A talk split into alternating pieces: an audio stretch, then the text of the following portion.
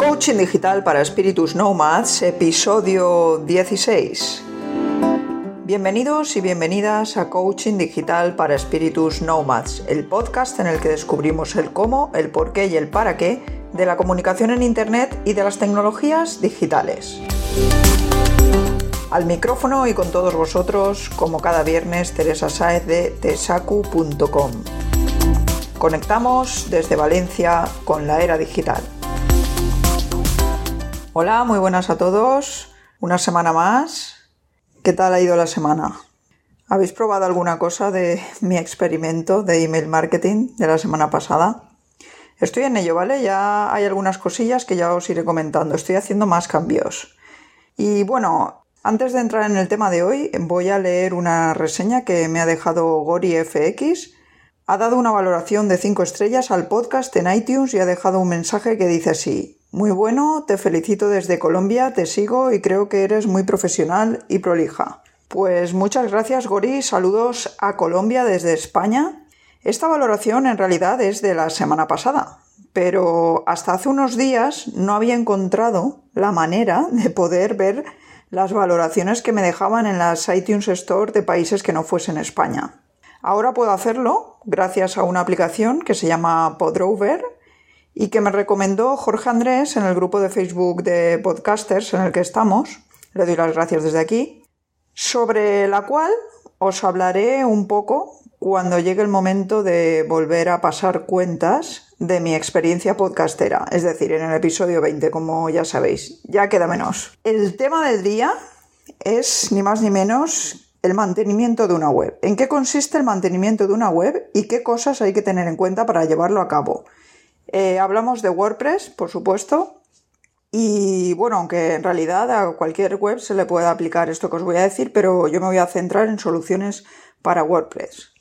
Lo primero que hay que dejar claro es que una cosa es gestionar los contenidos de una web, lo que publicamos, la organización en etiquetas y categorías, las descripciones y todo esto, y otra mantenerla técnicamente para que siga siendo segura y tenga un rendimiento óptimo.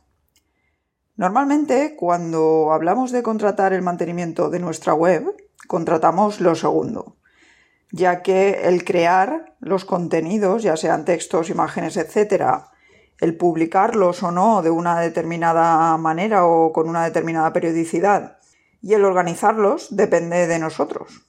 Si tenemos una empresa relativamente grande y nuestra web contiene una gran cantidad de información, que se actualiza frecuentemente o incluso tenemos tienda online, áreas de membresía o de registro y demás, lo mejor, sin duda, es contratar el mantenimiento a un profesional especializado en este tipo de tareas. Pero si trabajamos como freelancers y tenemos una web relativamente simple, pues quizás nos interese llevar a cabo esta tarea nosotros mismos. Siempre, por supuesto, que dispongamos de tiempo y de ganas, claro está. Y justo es eso de lo que vamos a hablar hoy, de las cosas que tenemos que tener en cuenta a la hora de llevar a cabo el mantenimiento de nuestra web. Y que tampoco nos vendrá mal conocer si decidimos contratarlo con un profesional. Entonces os voy a comentar una serie de acciones, seis acciones en concreto, a llevar a cabo en WordPress y con qué herramientas para poder llevar nosotros mismos el mantenimiento de nuestra web, ¿vale? La primera acción sería hacer copias de seguridad periódicas de la base de datos y de los archivos. Se pueden automatizar mediante el uso de plugins del tipo BackWP App o AppDraft Plus, pero conviene ponerlas a prueba de vez en cuando para asegurarnos de que funcionan y de que de verdad nos van a servir para restaurar nuestro sitio web en el caso de que haya alguna incidencia del tipo pues cargarnos un archivo, llevar a cabo una actualización que provoca incompatibilidades y se nos queda el sitio caído o sufrir un ataque, etc. Es conveniente, como digo, ponerlas a prueba estas copias automatizadas que vamos haciendo de vez en cuando, porque si no nos podemos encontrar que cuando las necesitemos nos llevemos alguna sorpresita y no podamos restituir nuestro sitio, por lo que sea, porque nos estuviesen haciendo bien o por cualquier cosa.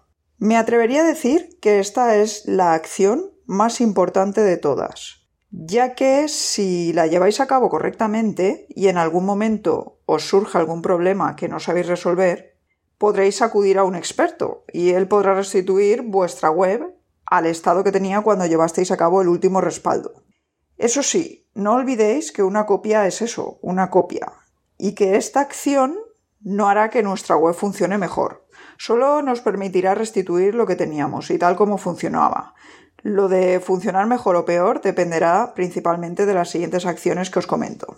La segunda acción sería mantener el sitio actualizado. Tanto el core de WordPress propiamente dicho como el framework, los themes o los plugins que, usamos. ¿Por qué? Porque se actualizan con frecuencia para evitar problemas de seguridad y mejorar el rendimiento y conviene llevar las actualizaciones al día.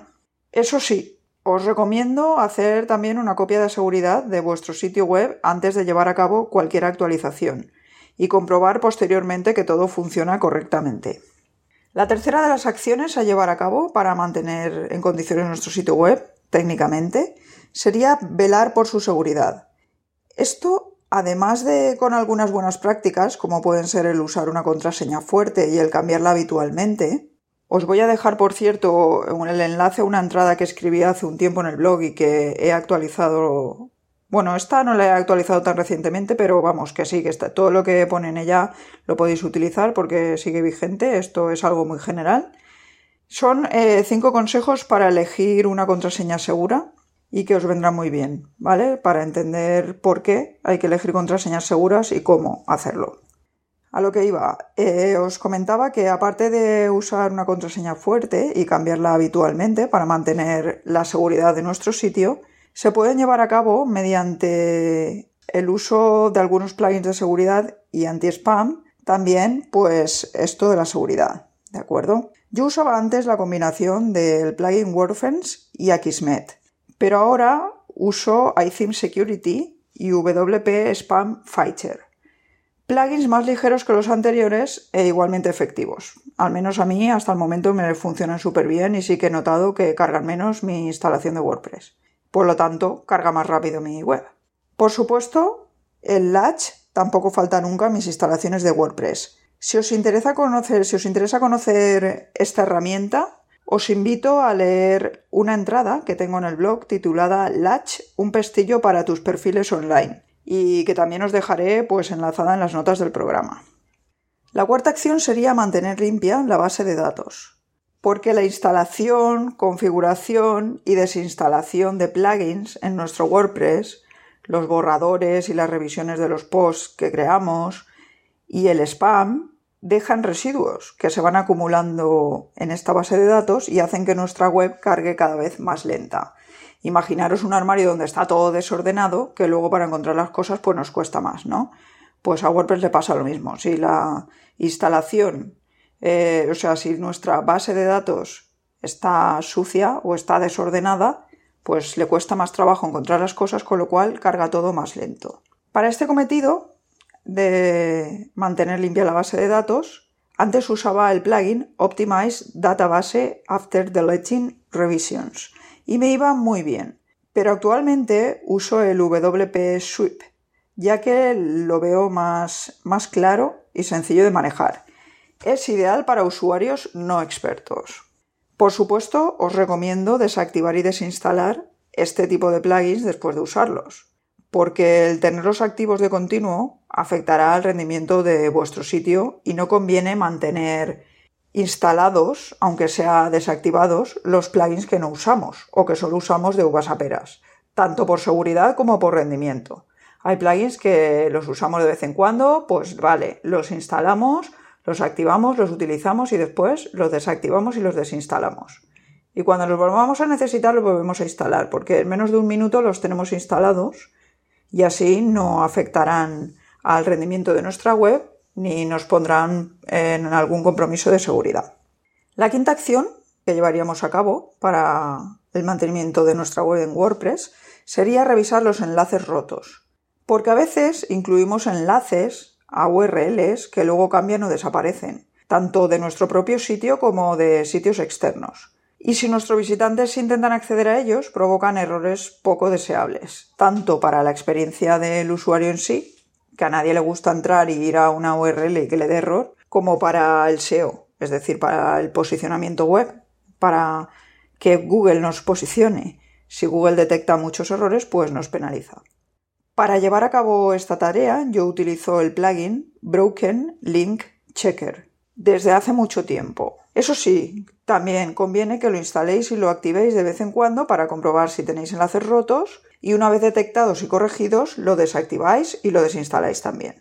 La sexta acción y última sería optimizar las imágenes de nuestra web para evitar que cada vez su carga sea más pesada. Hay muchos plugins que realizan esta función, pero yo uso actualmente uno que se llama Imagify Image Optimizer y este tipo de plugins sí que conviene tenerlos activos de seguido, ya que si no no cumplirán su cometido. Todos los plugins de los que os he hablado aquí o son gratuitos o tienen una versión gratuita que es más que suficiente en la mayoría de casos. Con lo que podéis llevar a cabo el mantenimiento de vuestra web vosotros mismos sin necesidad de pagar un euro, si estáis dispuestos, por supuesto, a dedicarle, como os he dicho antes, el tiempo y la constancia que requiere. Eso sí, se trata de tareas básicas que hay que llevar a cabo sí o sí. Si no vais a ser capaces de llevarlas adelante, no os lo penséis y contratad el mantenimiento a un profesional, porque tener una web con un mal rendimiento puede llegar a ser incluso peor que no tenerla y traeros muchos dolores de cabeza. Avisados estáis.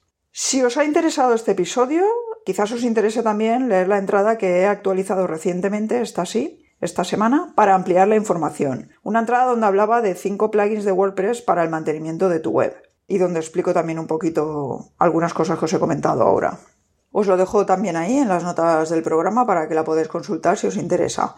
Antes de cerrar el episodio de hoy y cambiando un poco de tema, deciros que esta semana se está celebrando el evento de crowdfunding Crowd Days Valencia, que estoy asistiendo y que ya os contaré cositas interesantes sobre él y alguna que otra sorpresilla que me ha traído este evento. Ahora sí, muchísimas gracias por haber estado ahí escuchándome un programa más y ya sabéis, estoy deseando recibir vuestras preguntas, sugerencias, ideas o propuestas en tesacu.com barra contacto y vuestras valoraciones en iTunes para que este podcast pueda llegar cada vez un poquito más lejos. Volveré con un nuevo programa el próximo viernes a las 15.30 hora española. Hasta entonces, feliz fin de semana y no dejéis de digitalizaros